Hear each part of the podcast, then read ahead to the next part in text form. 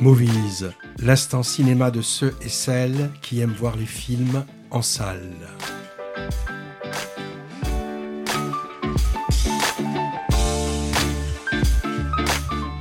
À la technique et derrière le micro, Patrick Servel.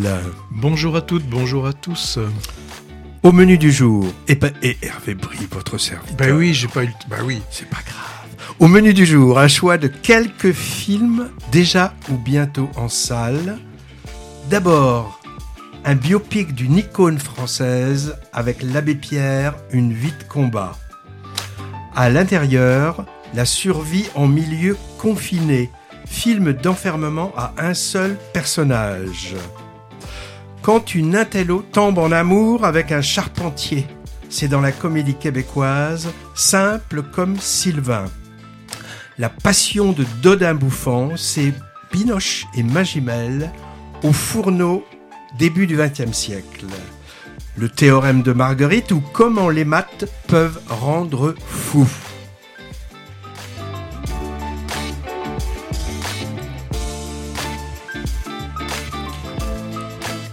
Et deux films sur les écrans la semaine prochaine repérés au Festival d'Auch. Vincent doit mourir. Et, et pourquoi? Et Ricardo et la peinture, un documentaire portrait d'une amitié artistique. Si on mixe le tout, ça nous donne un drame claustrophobe à six personnages. L'abbé Pierre, Ricardo, Vincent, Marguerite, Sylvain et Dodin sont coincés ensemble à l'intérieur.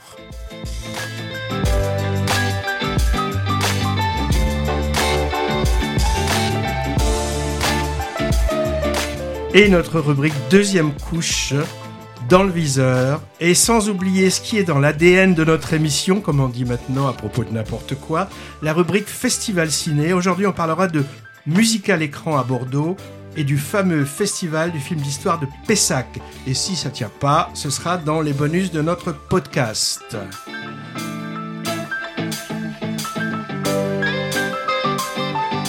Mais je crois que Patrick va commencer à nous parler, pour un début c'est dur, mathématiques, c'est ça?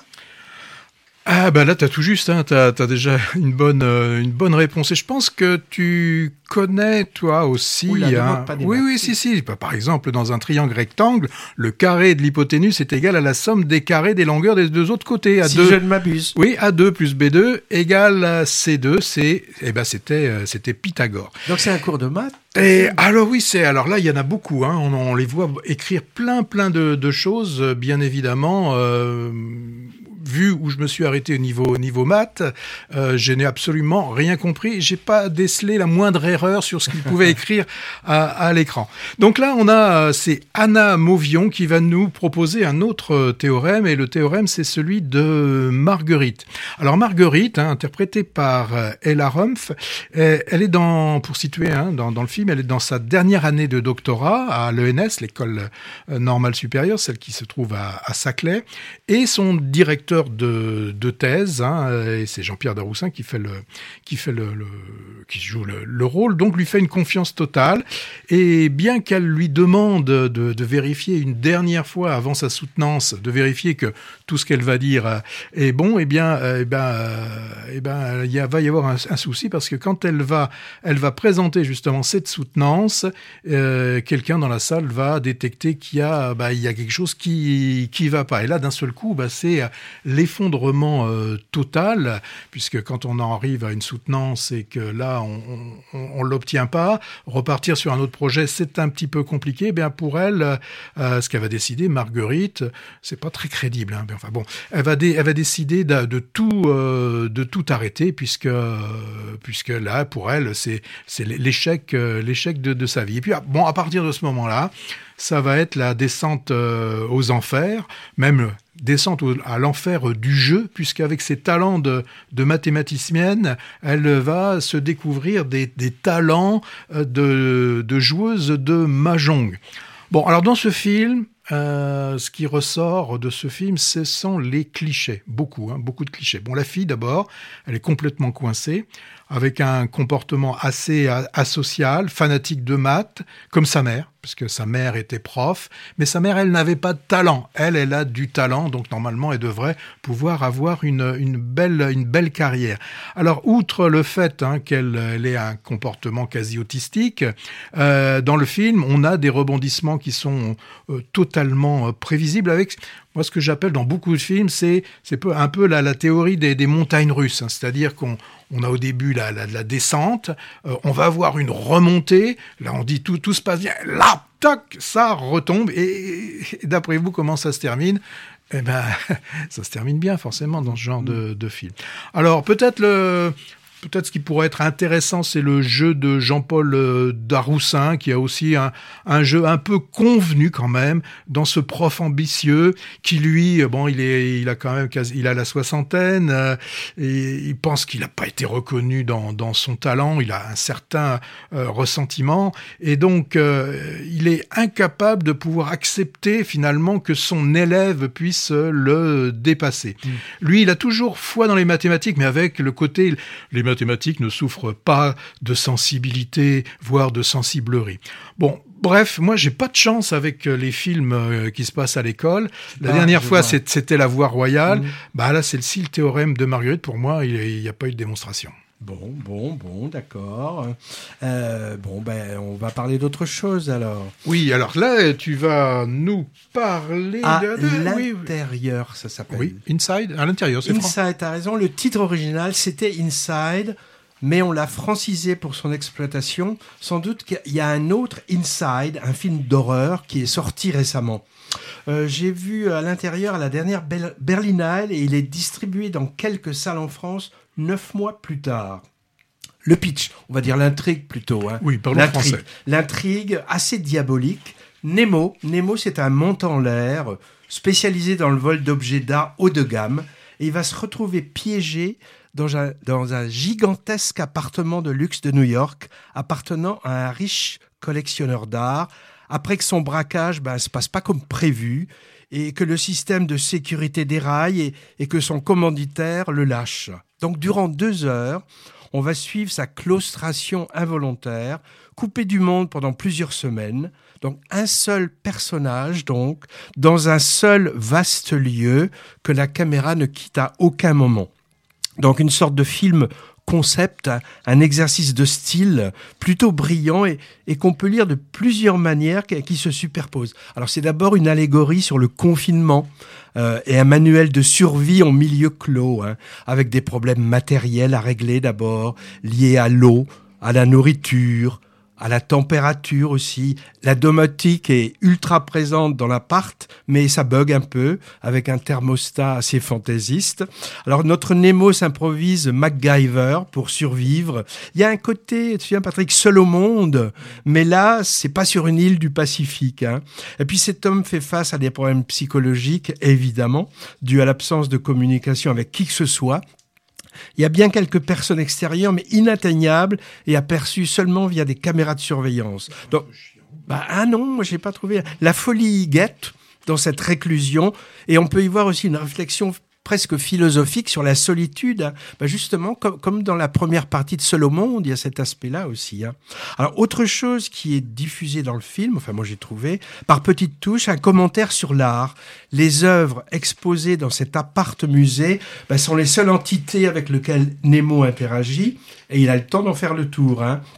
Donc l'art comme échappatoire, pourquoi pas, et, et l'art aussi comme exutoire, parce que certaines œuvres d'art vont prendre cher. Hein.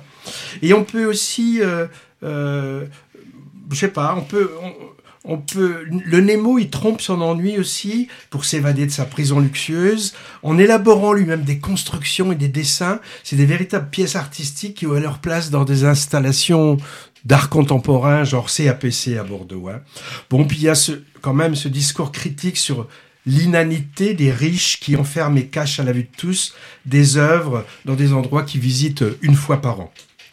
Quatrième idée de lecture, on peut pas s'empêcher de voir en fait le portrait radiographique de l'acteur. Et en l'occurrence, l'acteur, c'est l'atypique Willem Defoe. Il est de tous les plans, puisqu'il est Nemo, unique protagoniste du film. Alors, acteur particulier, hein, il approche de 70 ans maintenant, avec 150 films au compteur. J'ai regardé sa, sa filmographie, dans laquelle il joue rarement les gentils. Hein. Moi, je me souviens de lui dans un Spider-Man. Hein. Ouais, par exemple, il jouait le méchant dans les Spider-Man. Remarqué dans Platoon d'Oliver Stone en 86 sur la guerre du Vietnam, et il a été mis en orbite en 88 dans un rôle marquant. Jésus, rien que ça, dans la dernière tentation du Christ, hein, qui avait choqué les, les traditionalistes catholiques.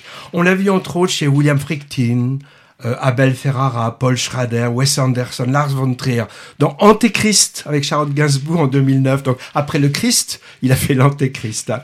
Donc des metteurs en scène qui ont un univers marquant et qui lui ont donné des rôles souvent borderline, comme on dit. Hein. Et oui, oh, il était aussi le méchant dans Spider-Man, tu l'as dit. Bref, c'est une gueule et c'est un corps sur lequel la caméra s'attarde ici en détail pour en montrer les transformations physiques et psychologiques au cours de l'enfermement et c'est assez fascinant. Moi, je pense que le, vrai sujet du film, on peut penser que c'est Willem Dafoe. Alors, des histoires de réclusion avec personnages en huis clos, c'est un sous-genre du thriller, déjà visité dans quelques films qui me sont venus à l'esprit après avoir vu à l'intérieur. Par exemple, Panic Room en 2002, qui montrait Judy Foster cloîtrée dans une pièce pour se protéger d'intrus. Mais là, elle n'était pas toute seule, elle était avec sa fille. Je pense aussi à Buried. Buried, ça veut dire enterré, un film horrifique j'avais vu ça, où on passe 1h30 dans un cercueil avec un type enterré vivant. C'est le même sujet qu'un épisode de la série Les Experts, tourné par Tarantino, où, raffinement pervers, il y avait une webcam dans le cercueil. Euh, côté science-fiction, il y a eu il y a 2-3 ans Oxygène, où le spectateur est enfermé tout le long dans une capsule spatiale de 4 mètres carrés. Et ça, c'est avec euh, une cosmonaute interprétée par Mélanie Laurent. Et voilà, bah, une remarque, Hitchcock, adepte de la gageur. Je ne sais pas si on dit gageur ou gageur. Gageur Bon, alors, il a dit qu'il aurait aimé faire un film qui se passe uniquement à l'intérieur d'une cabine téléphonique. Pas si facile hein, de réussir avec un tel minimalisme. Faut des trouvailles scénaristiques pour relancer l'intérêt et le suspense. Et je trouve que c'est le cas à l'intérieur et c'est plutôt réussi. Le réalisateur s'appelle Vassilis Katsoupis. On se doute de son origine avec un nom pareil, et il signe ce film exercice de style intrigant. C'est son second long métrage, pour le moins original, mais peut-être à, déconseiller aux claustrophobes. Petite remarque, à l'intérieur, mais n'est malheureusement pas encore distribué pour le public aquitain, mais peut-être que ça viendra. Il sort sur les écrans de Paris-Lyon-Marseille pour l'instant.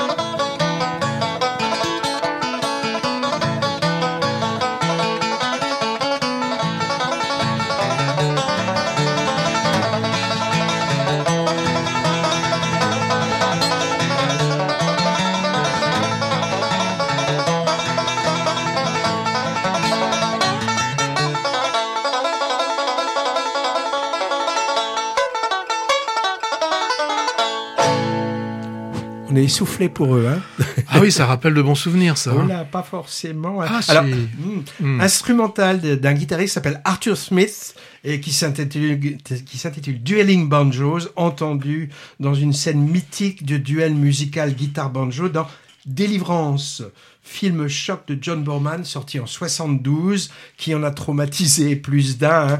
C'est avec John Voight, Burt Reynolds, mais c'est peut-être des acteurs peut-être pas trop connus des jeunes générations, ça maintenant. L'histoire de quatre Bah, urbains. John Voight, moi je me souviens surtout de Macadam Cowboy. Ouais. Hmm.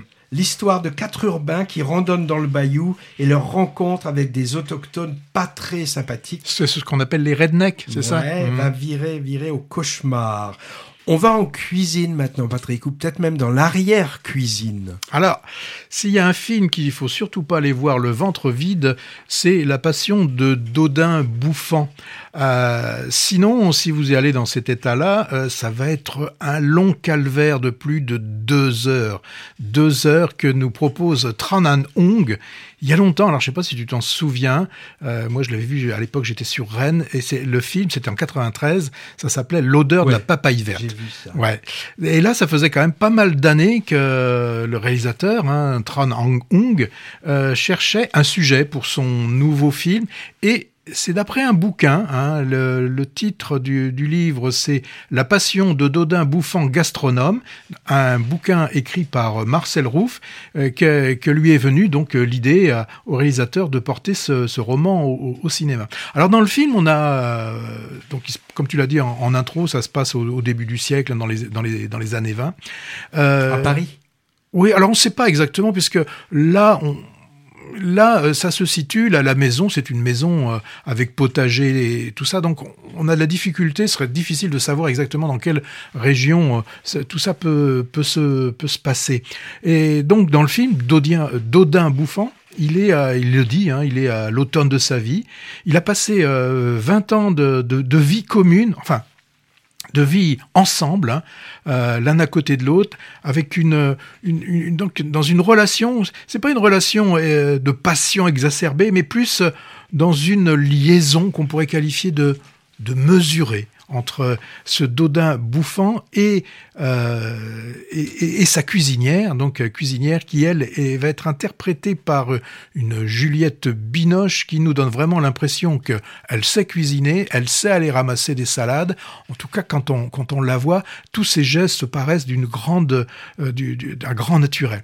Ce qui est beau dans ce film, c'est que Dodin bouffant, il, il sent que auprès d'Eugénie, il ne pourra pas prendre l'intégralité de cette femme. Cette femme, elle nous garde une, part, euh, pas une part obscure, mais une part euh, euh, un peu de, de, mystère. Et, et cette relation est, très belle. Il y a une très très belle re- relation de, je dirais, de, de complicité, de, de connivence. Alors, ils sont toujours en train d'hésiter à s'unir, hein, les, les deux.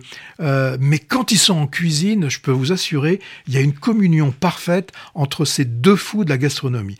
Et moi, ce que j'ai trouvé admirable dans ce film, c'est que le réalisateur arrive à nous communiquer cette alchimie qui les unit. On est vraiment dans la cuisine. On suit tous les, tous les gestes assurés de ces cuisiniers. Alors là, c'est une, c'est une farandole de victuals, appareils, plats, épices, herbes, viande, etc., légumes. On arrive même, moi j'ai senti la chaleur des, des plats qui sortent du four. On, la voit quand elle prend une manique pour sortir le plat, on se dit, elle a raison, parce que ce plat, on sent qu'il est chaud. Tu es allé à Jeun, peut-être Euh, quand j'y étais, euh, oui, c'était vers les 18, 16-18 heures. Oui, oui. euh, après, j'avais une faim de, de fou en voyant, euh, en voyant ce, ce- ce film. Donc, les deux là, ils font corps avec leur cuisine. Alors, ça touille, ça mouille, ça épluche, ça singe, ça évide, ça farcit, ça déglace, ça écale, ça blanchisse, sans oublier, sans oublier de clarifier ou de fraiser la pâte.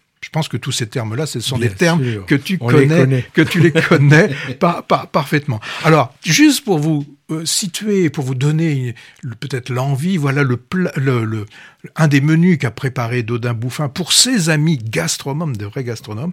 Donc, il y a, y a un bouillon, le bouillon de génie. Ensuite, il y a merveilleux vol au vent, suivi d'un non plus- aussi bien merveilleux turbo, un petit carré de veau et puis une petite omelette norvégienne. Donc, vraiment un encas, vraiment une petite, collation.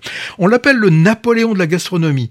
Euh, certains hein, le surnomment comme ça, mais lui, ce qu'il recherche, c'est l'harmonie. Un menu doit raconter une histoire. On met pas n'importe quoi euh, dans un dans un menu parce que on a le prince, le prince d'Eurasie qui l'invite à un moment donné et il a euh, il y a Pierre Gagnère, Pierre Gagnère qui joue un rôle là, il joue l'officier de bouche qui nous raconte le menu qu'il doit proposer. Alors le menu, on parle de service, donc faut penser qu'il y a à peu près entre 40 et 50 plats. Mmh et il faut à peu près 8 à 10 heures pour pouvoir les manger. Bon, alors tout ce film en plus, il est baigné dans une lumière chaude, on suit les, on suit les saisons. Il y a un travail sur la décoration, sur le choix des matières, mhm. qu'elles soient minérales, végétales ou même animales, c'est superbe. On sent que dans ce film, tout est vrai. Nos cinq sens sont mis en éveil tout au long du film. Magimel, les acteurs Magimel et Binoche sont absolument parfaits dans le rôle. Alors, si vous êtes vegan, je pense qu'il est préférable de trouver un autre film. Et euh, si vous êtes aussi pareil, euh, plutôt micro-ondes que charleur tournante, bah allez voir autre chose. Dis-moi, ce nom d'Odin Bouffant, c'était un pseudonyme ou il s'appelait vraiment comme ça? Ne me pose, ne me pose pas, euh. oui, ne me pose pas des questions comme ça auxquelles je ne peux pas répondre. Tu me les, tu, tu me les donnes avant. Ça se passait bien. Et, hmm. et, tu sais que, le, enfin, je crois, il a, il a reçu le prix de la mise en scène à Cannes cette année. Hein oui, et il va représenter. Voilà. Euh, français pour l'Oscar pour le, film étranger. Ben, moi, au début, je me disais, c'est un peu, un peu bizarre. Ça doit être un film un peu. Euh, un, un peu classique, justement, comme la cuisine qu'ils qu'ils font dans, dans, ce film, ben moi j'ai trouvé ça, en, tout cas, un très beau moment de cinéma. En tout cas, il y a une mini polémique, car certains se demandaient pourquoi c'était pas Anatomie d'une chute qui avait été proposé, en disant que c'était pour punir la réalisatrice Justine Tiré de son intervention très peu macroniste à Cannes. C'est toujours difficile, euh, les, des œuvres comme ça ne se, ne se comparent pas. On peut aimer le fromage, on peut aimer les, euh, le dessert, on peut aimer les deux. en tout cas, Paris, je crois, la gastronomie française, Juliette Binoche, ça c'est un tiercé qui devrait plaire aux ricains, non? Euh, c'est possible. Oui, voilà, c'est très très France. Alors toi aussi, tu vas rester en, en, ah France pour nous parler d'un grand homme habillé en noir avec un béret. Il s'appelle Henri Grouès. D'accord. C'est son nom, c'est l'abbé Pierre en fait, et le film s'appelle Une vie de combat. Alors dans la série, j'ai eu peur au début. Dans la série biographie filmée de personnages français iconiques, après celle sur la sainte laïque Simone Veil l'an dernier, qui a obtenu d'ailleurs un grand succès mérité, après Flo, sur la navigatrice Florence Artaud, qui vient de sortir, et je peux pas en dire du mal parce que je l'ai pas vu, et avant Napoléon de Ridley Scott, qui sort dans 15 jours, voici donc celle d'un saint ben, bien religieux celui-là, l'abbé Pierre. Moi j'aime beaucoup les biopics, hein. c'est toujours intéressant de voir comment la, la fiction cinématographique s'empare du parcours d'un personnage réel, mythique. Alors c'est souvent laudateur, sans aspérité, à la gloire du sujet traité, mais j'y apprends des choses en général. Bon, par exemple, sur Oppenheimer, c'est une biographie, j'ai appris plein de choses. Hein. Et là, j'ai appris plein de choses aussi sur ce Henri Grouès, mais oui, que le film cueille vers ses 20 ans, quand il est un jeune moine euh, euh, peu adapté à la reclusion, et pour nous emmener d'une façon vraiment chronologique, linéaire, jusqu'à la fin de sa vie. Alors durant une première partie, j'ai trouvé qu'il y avait vraiment beaucoup de souffle. Hein. On nous montre les étapes moins connues de sa biographie. J'ai découvert son parcours de soldat, par exemple, de résistant, passeur de juifs, puis son parcours politique également. J'avais oublié qu'il avait été député d'après-guerre, déjà engagé avec pugnacité dans la lutte contre la pauvreté. La seconde partie du film est consacrée à des événements plus connus, son fameux appel de 54 sur les ondes, la fondation d'Emmaüs avec l'aide d'une compagne de résistance qui l'a côtoyé jusqu'à la fin. Le film rappelle à quel point il était devenu euh, une icône, hein, courant le monde entier pour essaimer son idée, rencontrant les puissants. On le voit par exemple avec Chaplin qui lui signe un chèque, par exemple. Hein. Et on nous montre bien aussi les doutes qui ont surgi à ce moment. Donc c'est une agiographie, bien sûr, hein, comment faire autrement quand on parle d'un mythe intouchable. Mais j'ai trouvé intéressant de montrer son, son questionnement intime sur sa foi d'abord, sur son engagement bah, assez révolutionnaire et, pas tellement en phase avec Rome, plus proche des valeurs tiers-mondistes soutenues par la gauche de l'époque, et sur sa sexualité aussi. Bon, mais, pas trop, hein. faut pas exagérer non plus. Alors un point quand même un peu discutable, on a parfois un mélange d'archives documentaires et d'images de fiction. Du coup, on ne sait pas trop ce qu'on voit à certains moments. C'est la mode hein, de faire ça, et je trouve que je trouve pas que ce soit très judicieux. On l'a déjà souligné ici à propos d'autres films. Petite remarque, dans Killers of the Flower Moon, c'est la même chose. Il y a un mélange un peu d'images d'archives et, de fiction. Alors, je peux pas comparer ce biopic avec un autre de, de 1989 où le héros était incarné par Lambert Wilson. Je pense pas l'avoir vu, je sais plus. En tout cas, Benjamin Laverne est excellent dans celui-là. On n'en attend pas moins d'un cas d'or de la comédie française. Hein. Il porte très bien la fameuse cape de l'épée. Du coup, je le sens mûr pour une prochaine incarnation de Batman. Ça lui irait bien. Et Emmanuel Berco aussi. Emmanuel Berco, en compagne de route, est très très bien aussi émouvante à souhait. Évidemment, euh, les colères de l'abbé Pierre, et elles sont nombreuses dans le film, et ses méthodes aussi assez transgressives, proches de la désobéissance civile, elles résonnent évidemment avec notre monde contemporain. Je pense que c'est sans doute aussi ce qu'a voulu montrer le réalisateur Frédéric Tellier, euh, qu'on pourrait qualifier de cinéaste citoyen finalement. On lui doit ce Frédéric Tellier Goliath, sorti l'an dernier, assez réussi sur l'engagement écologique avec Gilles Lelouch et, et la même Emmanuel Berco. Euh, moi, si je regarde dans ma boule de cristal, je prédis sans trop me mouiller un grand succès à l'Abbé Pierre, une vie de combat. Je dis ça aussi parce que moi je l'ai vu cet été au Festival d'Angoulême. Il passait dans sept salles simultanément au CGR de là-bas et la file d'attente était très très très très longue. Voilà pour l'Abbé Pierre, une vie de combat.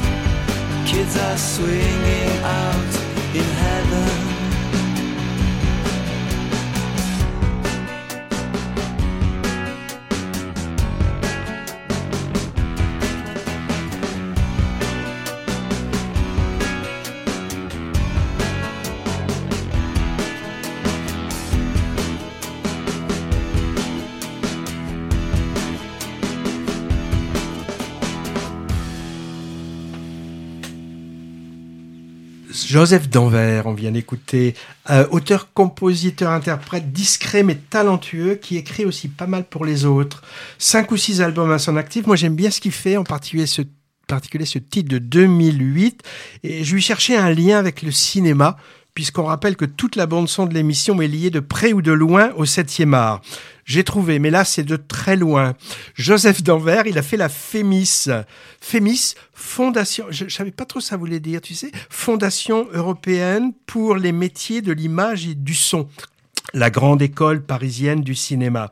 Donc il a fait ça, mais il s'est intéressé au cinéma, mais apparemment il s'est pas investi là-dedans, à ma connaissance. Elle s'appelait comment avant la FEMIS L'idée. Très bien.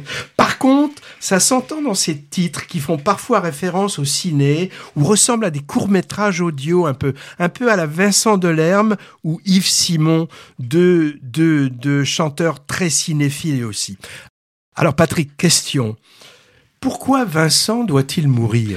Ah oui, c'est une, véritable euh, injonction. Vincent doit mourir. Alors, euh, dans le titre, hein, sur l'affiche, il n'y a pas le point d'exclamation. Donc, c'est peut-être aussi une constatation. Peut-être, oui, Vincent hein, bah, doit mourir. Mais alors, qu'est-ce qu'il a fait pour mériter, pour mériter cette sentence? Est-ce qu'il a commis un crime? Euh, Bah non.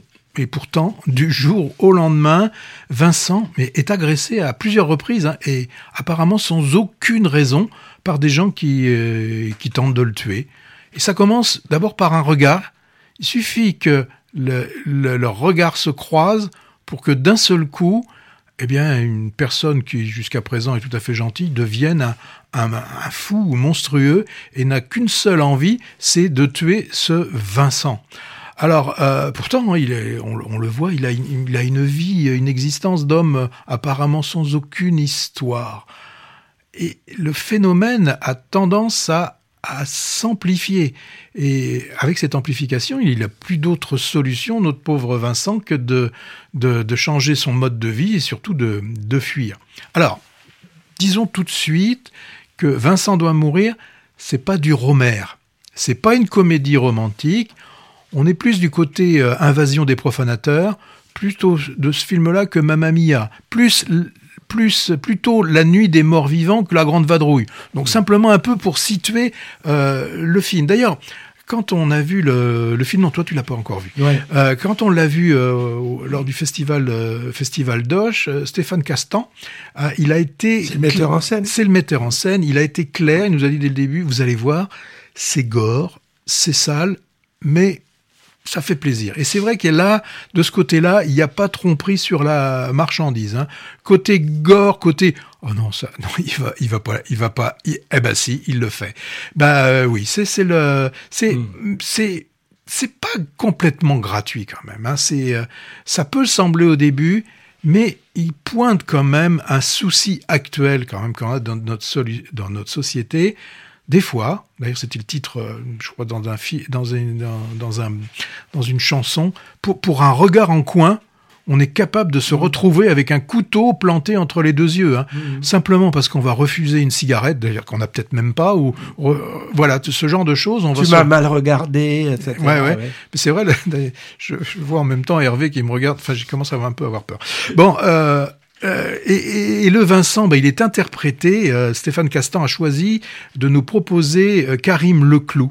il est très très bien dans, dans le film. Et, et, Stéphane Castan va utiliser un peu les code des films euh, bah, un peu survivalistes, hein, des, des, des, gens qui doivent euh, survivre. Seul contre tout. Seul contre tout, parce qu'à la suite d'une d'une euh, explosion atomique, des, des, des, choses des, choses comme ça.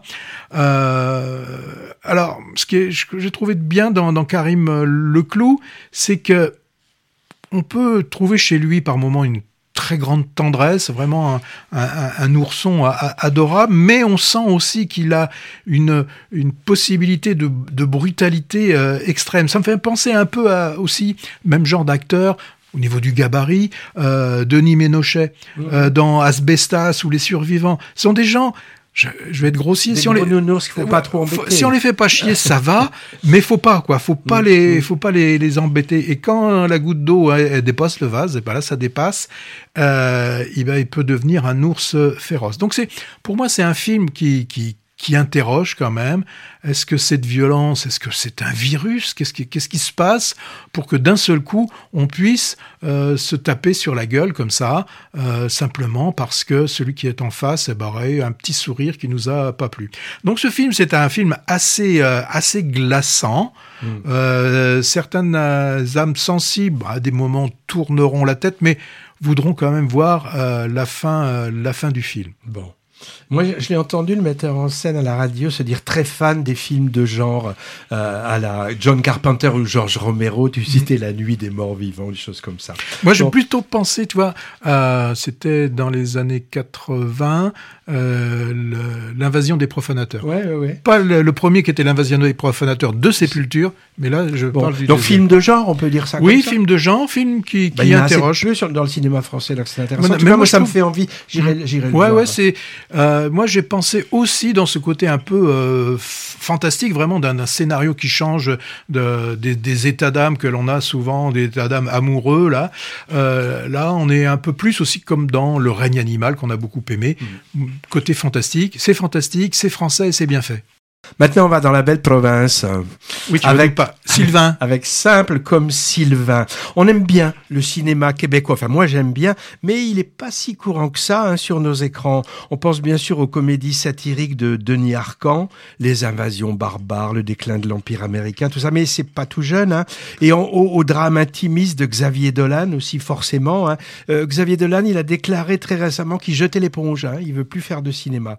Il y a eu aussi Jean-Marc Vallée et son Crazy, mais il est mort il y a quelques années. Et puis encore Denis Villeneuve, qui a maintenant plutôt une carrière américaine avec des blockbusters de science-fiction, euh, Blade Runner 2, Dune et bientôt Dune 2. Mais ensuite, euh, eh ben ensuite, on a une femme cinéaste qui s'appelle Monia Chokri, dont j'ai découvert récemment la, la, courte filmographie. En commençant par son troisième et dernier long métrage, donc simple comme Sylvain, qui était présenté dans la section un certain regard à Cannes cette année, ou la quinzaine de Sina, je ne sais plus. Alors, le personnage central du film, c'est Sonia, prof euh, à la vie confortable, mais qui plafonne un peu dans sa carrière universitaire, en couple routinier avec Xavier, et qui va voir sa vie bouleversée lorsqu'elle croise un ouvrier du bâtiment engagés pour rénover leur maison de campagne. C'est le Sylvain du titre. Hein. Alors beau gosse, euh, rustique, euh, mi-cowboy, mi-homme des bois, l'archétype du fantasme euh, bûcheron canadien. Et bon, il n'est pas bûcheron, il est charpentier. On devine la suite. Bon, et la suite, moi j'ai trouvé vraiment drôle. Hein jouant beaucoup sur les contrastes de classe en particulier. Donc histoire d'amour entre un prolo et une intello, donc et les deux milieux en prennent vraiment pour leur grade, avec intervention des amis, des ex, de la famille de l'un et de l'autre. Ça donne lieu à de multiples séquences euh, frénétiques avec accumulation de mots, de gestes, d'actions qui se cognent. C'est vraiment un véritable festival. Et en bonus, des scènes assez hautes, mais plutôt belles. Un mélange de crudité et de pudeur, pas si commun au cinéma. ah là là, mon Covid n'est pas guéri plus la saveur du parler québécois, bien sûr, avec heureusement, je me souviens qu'il y avait des sous-titres, je crois. Hein. Je crois qu'il y avait des sous-titres.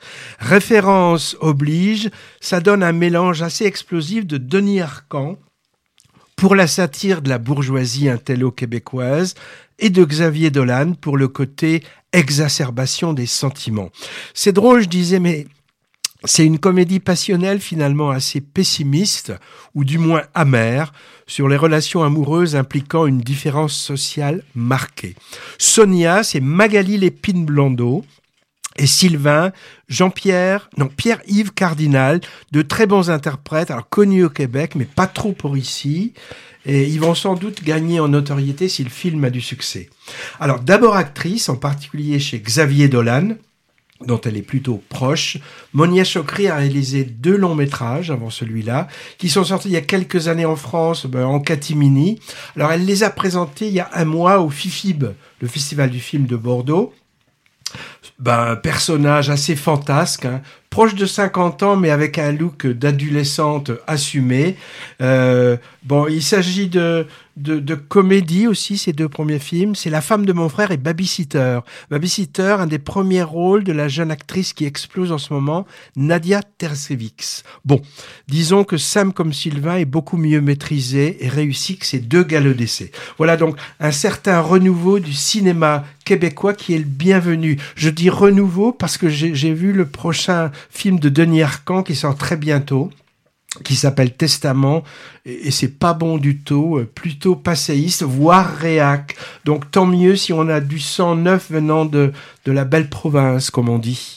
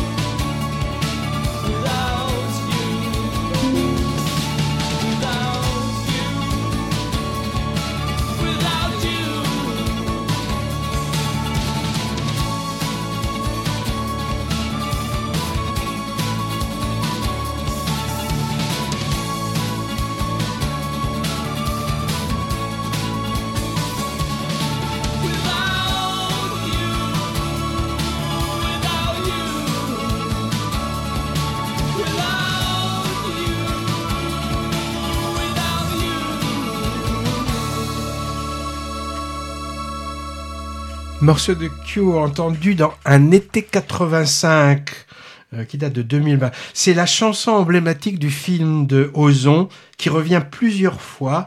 J'ai lu que Ozon devait appeler son film Un été 84, mais il tenait absolument à cette chanson sortie en 85 et pour éviter l'anachronisme, il a rebaptisé son film. Un peu de peinture maintenant, Patrick. Ouais, je ne sais pas si vous vous souvenez, mais il y a 15 jours, je vous disais que j'avais au niveau littérature un niveau assez, assez bas. Bien, côté peinture, c'est à peu près pareil. Donc j'avais quand même une petite inquiétude en entrant dans la salle pour aller voir Ricardo et la peinture. Ben, je pense que j'ai eu bien raison d'entrer et de découvrir comment un véritable ami peut parler ben, justement de, de, son ami. Il nous fait rentrer euh, dans le monde d'un de ses plus grands amis. Celui qui nous fait rentrer, c'est Barbette Schroeder et euh, le, le, je vais le peintre, c'est Ricardo et son Cavallo. Cavallo, voilà, tout à fait. Alors, euh, bon, il s'agit avant tout, hein, euh, on peut le dire, d'un film documentaire, un film documentaire sur plusieurs points. D'abord sur la façon de travailler de, de Ricardo. On, découvre, et c'est assez étonnant, hein, comment il travaille sur en fait des tableaux qui sont gigantesques, mais qu'il a redécoupés en petits morceaux en bois qui font, je sais pas, une, vingtaine de centimètres de, de côté. Et donc sur son chevalet, il pose comme ça, euh, de mémoire, euh, une dizaine de morceaux, et quand on le voit peindre, on dit mais qu'est-ce qu'il est en train de, de, peindre? C'est complètement abstrait. On a l'impression qu'il fait des, comme des, des, pixels et des choses comme ça. Mais c'est simplement une fois qu'il rassemble, qu'il assemble euh, ces, euh, ces, morceaux de bois, qu'on voit le tableau qui euh, bah, prend, prend forme sous nos yeux. Et, rien pour ça, magnifiques. C'est absolument extraordinaire. Hein. Alors ça, c'est une, des parties du, film. Hein. C'est vraiment comment travaille ce, Ricardo. Et puis on a aussi euh, comment euh, Ricardo est, venu un petit peu à la, comment il est, arrivé à la peinture et quels sont les grands maîtres euh, qui lui ont fait bah, aimer hein, la, peinture. Et on, va les suivre, hein, les, deux amis, Barbette Schroeder et, Ricardo, dans un certain nombre de, musées. C'est ainsi qu'on va passer euh, du Caravage à, à Velasquez. Ricardo euh, nous est montré vraiment comme étant un, un passeur, quelqu'un qui aime partager.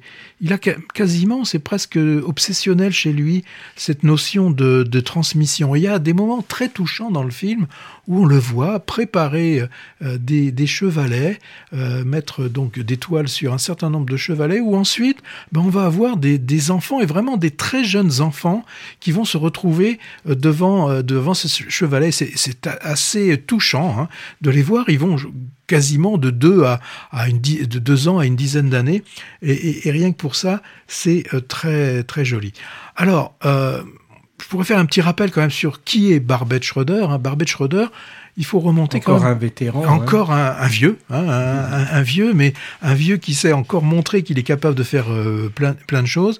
On l'a découvert, hein, son premier film c'était en 69. On avait euh, Miss Me Farmer euh, dans un film qui s'appelait Mort. Et puis un an ou deux après, il y a eu La Vallée. Euh, le point commun entre les deux, enfin s'il y en a un, c'est la musique euh, des, des, Pink Floyd, la mhm. musique des Pink Floyd qui est derrière euh, ces films. Il avait fait aussi un documentaire assez costaud sur, je sais pas si on sait, les bah pareil, hein, les, les, plus jeunes pour eux, ça va rien dire? Mais le général Idi Amin Dada, mm. hein, euh, ça c'était aussi dans, dans les années 70. Il a pas fait aussi un truc qui s'appelle Coco le gorille qui oui, parle. Oui, Coco le gorille qui parle. Il a fait aussi des, des films de pure fiction. Moi, je me souviens d'un film avec euh, Bulogier et Depardieu. Sa, sa compagne d'ailleurs, Bulogier. Ah, oui, d'accord. Oui, c'était sa compagne. Et donc, euh, euh bah, le film, ça s'appelait Maîtresse, hein, mm. dans les milieux sado, sadomaso. Un film aussi documentaire sur qui était Charles Bukowski. Euh, voilà. Et puis, ah, tiens, aussi dont je me souviens, un film avec Jeremy Irons, euh, Le Mystère von Bülow. Il y avait aussi Glenn Close dans, dans ce mm, film. Mm, mm, Et dans les films aussi, il a fait de l'épouvante, hein, enfin de l'épouvante, un film fantastique. Moi, je me souviens d'un film qui m'avait, enfin, où j'étais pas bien à l'aise. Ça s'appelait Jeune fille partagerait appartement. Euh, c'était avec euh, Bridget Fonda. Euh, c'était dans les années 80, si je, je me souviens bien. Voilà, moi donc, Ricardo, euh, il n'est pas utile d'être un, un, amoureux vraiment de la, de la musique. La peinture. oui, de la, la, peinture. Et, Heureusement que je suis là. Ouais, bah oui, oui. Et là, ça, ça vous prouve bien que tout est, est enregistré et qu'il n'y a pas de coupure dans notre, dans notre émission. Donc, ça s'appelle euh, Ricardo et la peinture. Ça sortira le 15 novembre en salle. Ça dure 1h46 et c'est réalisé par Barbette Schroeder. superbe portrait donc par Barbette Schroeder de cet ami peintre. Moi, je connaissais pas, mais j'ai regardé après sur Internet. Il est loin d'être méconnu, en fait. Hein. À mon avis. Bah, S'il est méconnu de nous qui ne connaissons rien. Ouais. Et, et le prix de ses toiles va flamber, là, à mon avis. Hein. Alors, c'est très émouvant, émouvant hein, de voir cet homme attachant. Euh, euh, travailler avec sa technique, tu l'as dit, de morcelage, hein, l'agencement de ces puzzles magnifiques, de le voir aussi crapahuter dans les paysages bretons avec son matériel, euh, discuter, etc. Bon, et, la belle leçon qu'on a sur l'histoire de la peinture occidentale, elle est magnifique. Hein des grottes de Lascaux aux impressionnistes, avec des chefs-d'œuvre qui sont superbement filmés, hein, vraiment. C'est du numérique, ça, j'imagine. euh, ouais.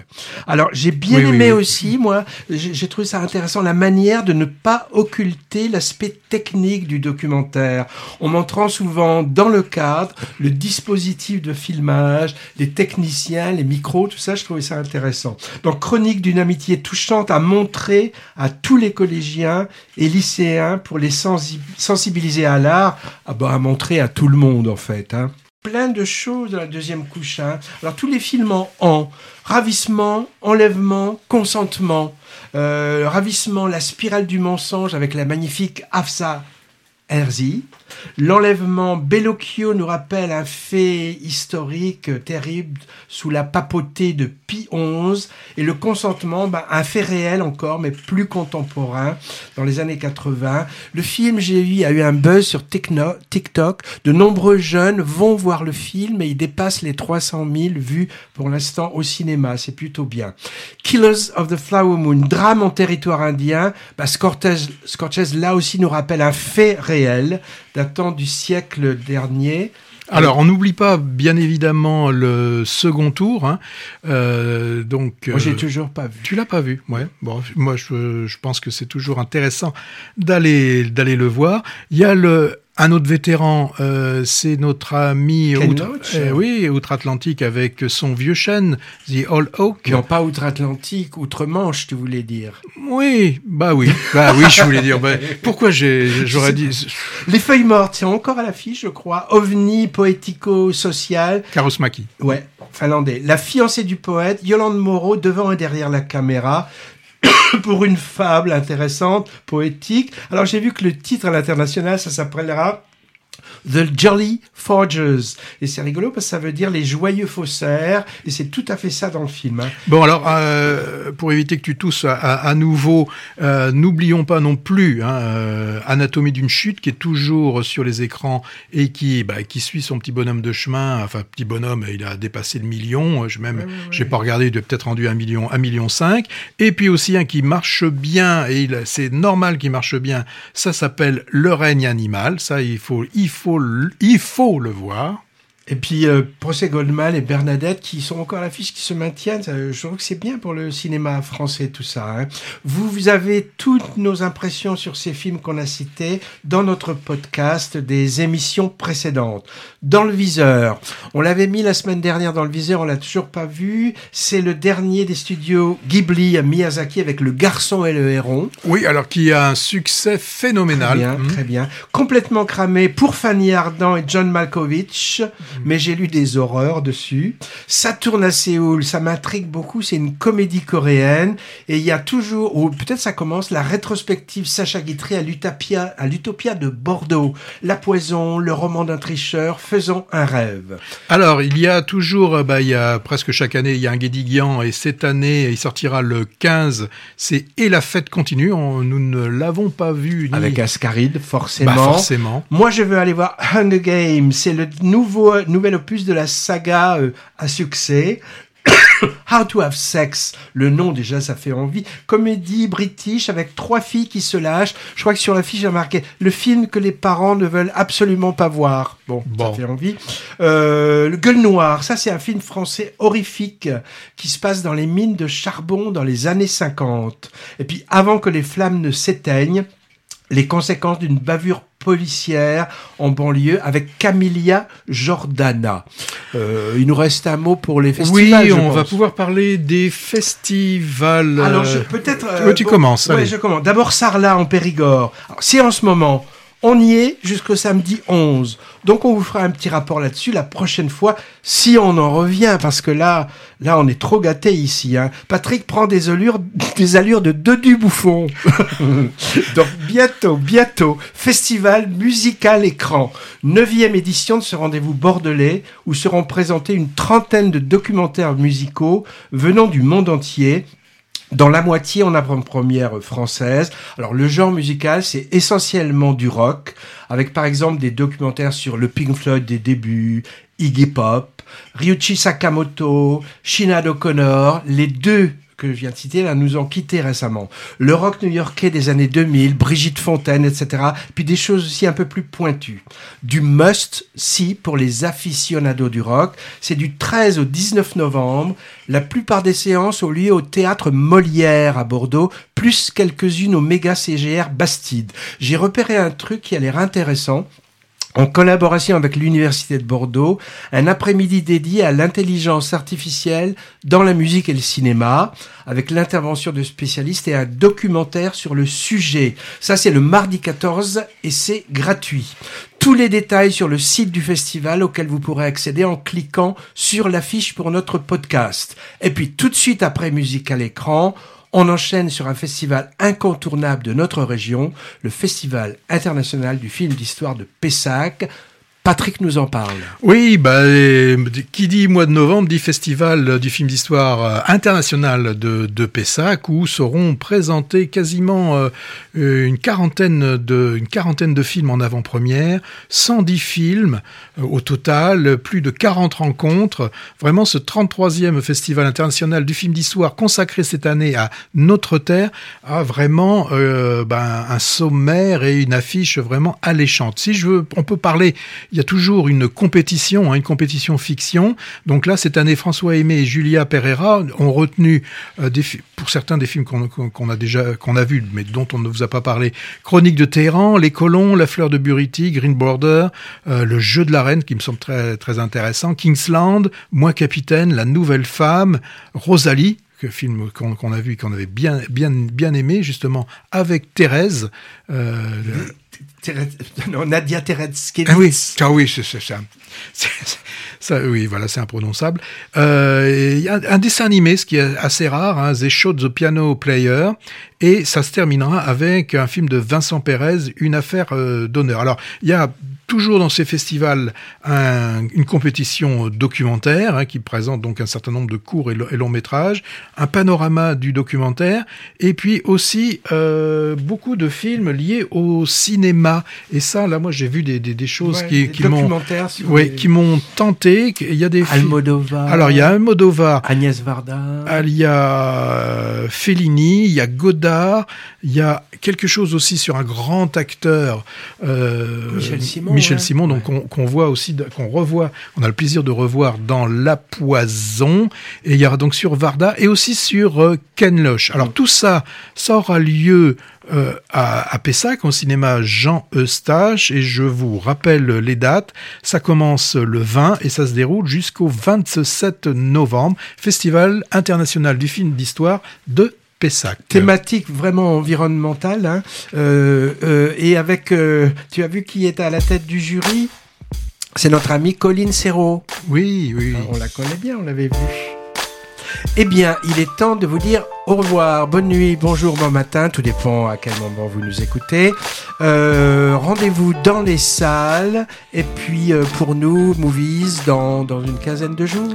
Oui, puis on vous le rappelle, hein, toujours toutes les émissions, même de la saison 2 et la saison 3, vous pouvez les retrouver sur euh, l'instantciné.fr avec des liens qui vous renvoient sur tous les bons sites de podcast.